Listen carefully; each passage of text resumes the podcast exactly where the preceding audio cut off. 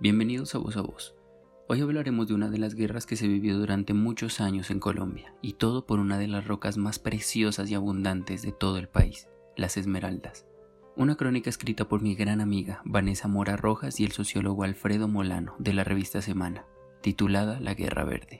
En una de las montañas del occidente de Boyacá, y muy al estilo de Hollywood, se encuentran unas letras entre 2 y 3 metros cuadrados cada una, que forman la frase Paz, Dios ve todo un lindo y significativo mirador para todas las personas que vivieron esa terrible guerra verde. Colombia es reconocida a nivel mundial por su fauna y su flora, por el café, por tener las mejores esmeraldas del mundo, entre otras cosas. Fue precisamente por esas gemas y la ambición del dinero que a mediados de la década de los 60 se desató una guerra que hasta el día de hoy se vive. No hay una cifra exacta de cuántas muertes cobró e hizo que personas por venganza se convirtieran en asesinos. Para esta década, las minas del occidente de Boyacá fueron muy propensas. El calor, el barro y el agua no impidieron que muchas personas hicieran dinero, incluso lavando la tierra que era desechada. Fueron los dueños de estos túneles quienes querían cada vez más, al quererse apoderar de una de las zonas en específico y luchar contra todo el que quisiera quitárselas. La situación más rápida y fácil fueron las armas, lo que trajo consigo la muerte y la venganza. El pueblo de Muso fue el epicentro de esta guerra, ya que muy cerca de allí se encontraban las minas más prósperas de la región, por lo que era la casa de algunos de los grandes magnates del momento. Y fueron ellos quienes se encargaron de sembrar más odio entre los habitantes. Fabio Sotelo,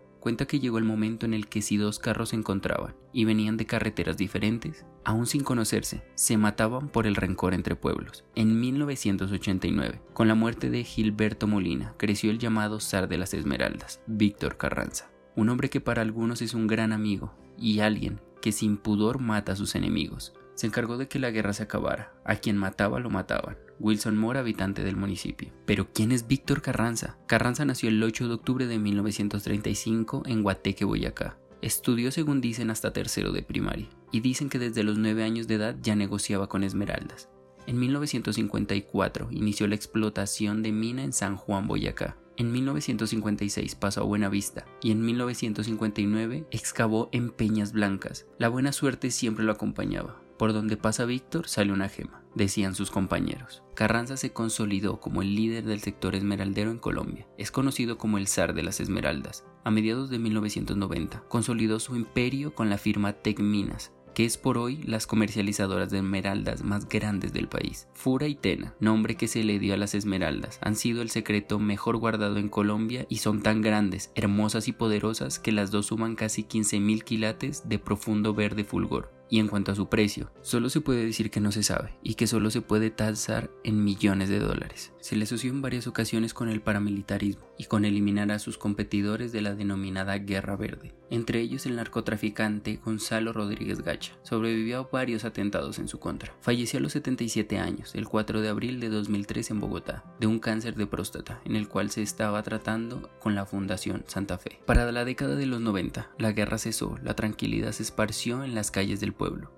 recuperando la risa de los niños en el parque, pero con esta llegó la pobreza. Muchas familias se quedaron sin sustento y comenzaron a vivir del día a día. Las casas se comenzaron a deteriorar y el dinero no alcanzaba para los arreglos. Fabio Sotelo, quien creció en medio de la guerra y ahora vive junto a su esposa y sus hijos menores en el pueblo, cuenta que la gente se acostumbró a vivir mal, primero porque no tenían plata y luego porque era mejor invertir en Bogotá que en una cama. Muso, con el imponente título de capital mundial de las Esmeraldas, era imaginado como un pueblo extravagante por los turistas, quienes al llegar no podían creer en la pobreza que aparentaba. Al pasar los años, los gobernadores no hacían nada. Llegó el 2015 y ni el gas natural había llegado al pueblo. La historia de la minería en Colombia está escrita en letras de sangre, y la de la explotación de esmeraldas no es la excepción. Tras la Guerra de Independencia se fundó la larga tradición en Colombia, según la cual el Estado entrega particulares el derecho a la explotación de los recursos naturales, y claro, en esa época los altos oficiales que ganaban las guerras también eran favorecidos. En 1828, el recién creado Ministerio de Hacienda otorgó la explotación de minas de Muso al general y compañero de armas de Bolívar, José París,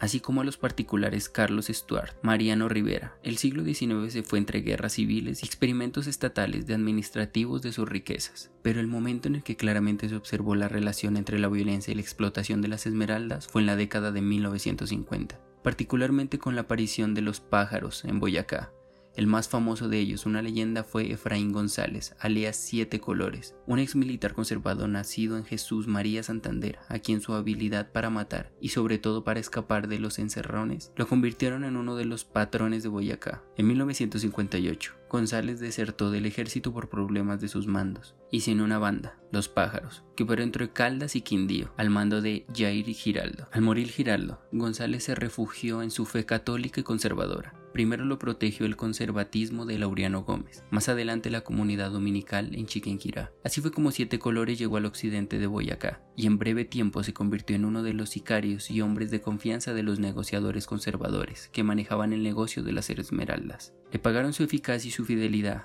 con el control de las minas de Peñas Blancas, cerca de Muso. Desde entonces, Gonzalo se convirtió en uno de los más célebres bandidos de la segunda mitad del siglo XX. Libró una violenta guerra contra los liberales y se puso en jaque al ejército colombiano. Murió el 9 de junio de 1965 en un cinematográfico operativo en el barrio San José, en el sur de Bogotá. Más de 1.200 hombres al mando del general Valencia Tobar se necesitaron para enfrentarlo. Falleció tras cinco horas de combate, saltando una cerca, abrazando a su ametralladora Madsen y a su 38 largo. Cinco uniformados murieron y 14 resultaron heridos. Tras el descenso de siete colores, uno de sus largatenientes, conocido como el Manteco Murcia, heredó los negocios de su prójimo y fue reconocido en Bogotá como el jefe de la banda La Pesada, que asaltaban bancos y traficaban con esmeraldas. Cuando sus rivales le declararon la guerra, Manteco se dedicó de lleno al narcotráfico, que ya había avanzado con su cultivo de marihuana. Fue, según testigos, el primero que llegó la semilla de coca al Guaviare, más exactamente al Retorno, donde la regalaba a los campesinos. De alguna manera Murcia democratizó la siembra, pero se reservó en el monopolio de la compra de hoja y claro, el de su transformación en pasta básica y cristal. La Malasia popular siempre derrota las prohibiciones y los colonos dieron con el chiste y se robaron el secreto. Así comenzó la era de la coca en el Guaviare, capítulo que hoy sigue vigente cuando la región se mantiene y crece una disidencia de las FARC al mando de Gentil Duarte, quien ha sabido aprovechar el arraigo campesino de la coca para rechazar los acuerdos de paz con el gobierno. Efraín González,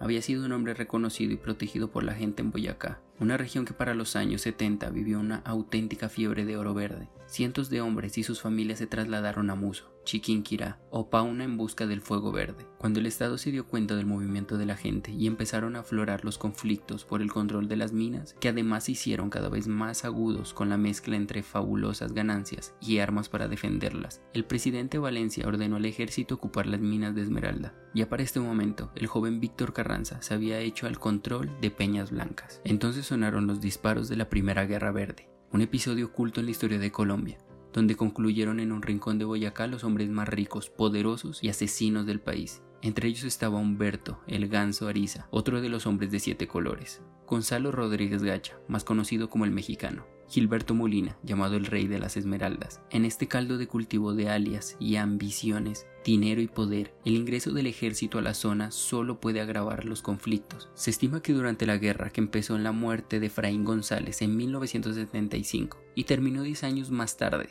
hubo más de 1.200 muertos en el municipio de Chiquinquirá, Muso, Burbor, Somondoco. En 1980, en Muso, llegaron a haber 35.000 huaqueros. La confrontación entre patrones de las Esmeraldas fue tan delicada que el presidente Misael Pastrana decidió excusar al Estado del baño de sangre y sacar una licitación para entregar a los particulares el manejo de las minas, que por supuesto ganaron los gamonales del occidente de Boyacá, Molina, Gacha y Carranza. Se repartieron el botín. A Esmeracol, de propiedad de Juan Bitter Dow y Benito Méndez Silva, le dieron el manejo de las minas de Coscuez y a la familia Quintero Morales la de las Peñas Blancas. Con esta repartición se selló el final de la Primera Guerra Verde y el matrimonio bien avenido entre esmeraldas y narcotráfico, dos negocios que atraen plata y sangre y que el Estado ha sido incapaz de controlar. Pero para todo ello un nuevo comienzo. En las elecciones de 2015 ganó Elien Borges, un hijo del pueblo, en los primeros dos años de su gobierno, estuvo gestionando el dinero que necesitaría para varias obras en mente. Dos años perdidos. Se decía que en las calles del municipio asimismo llegó a ser víctima de agresiones físicas por no hacer nada en ese tiempo. A comienzos del 2018 comenzaron algunas obras por la parte de la alcaldía como la pavimentación de algunas calles, pero lo que más alegría causó fue el ingreso del gas natural al pueblo. Poco a poco la tubería necesaria empezó a ser instalada. Al principio todo era un desastre. Nos cuenta don Fabio, quien vivió en carne propia todo el proceso necesario para dicha instalación. La visión de los museños comenzó a cambiar al ver las calles pavimentadas. El inicio de las obras como los parques principales y el polideportivo motivó a que algunas personas invirtieran en sus casas, lo que logró que en cuestión de semanas empezaran a construir casas de 3, 4 pisos, con lujos nunca antes vistos en el municipio. Para Elín Borges, la alcaldía no fue fácil, pero él está seguro de que el municipio quiere pasar la página de la violencia y el atraso para darle paso al futuro promisorio, donde el turismo sea una nueva hoja de ruta, generando oportunidades y nuevos paradigmas en un beneficio total para la comunidad. Para don Fabio, la paz que ahora se siente en el pueblo no se compara con otra con el nuevo parque, los arreglos del estadio, el polideportivo. Ahora sí parece la capital de las Esmeraldas, pero más que los lujos que se puedan tener, lo importante es la tranquilidad en la que viven.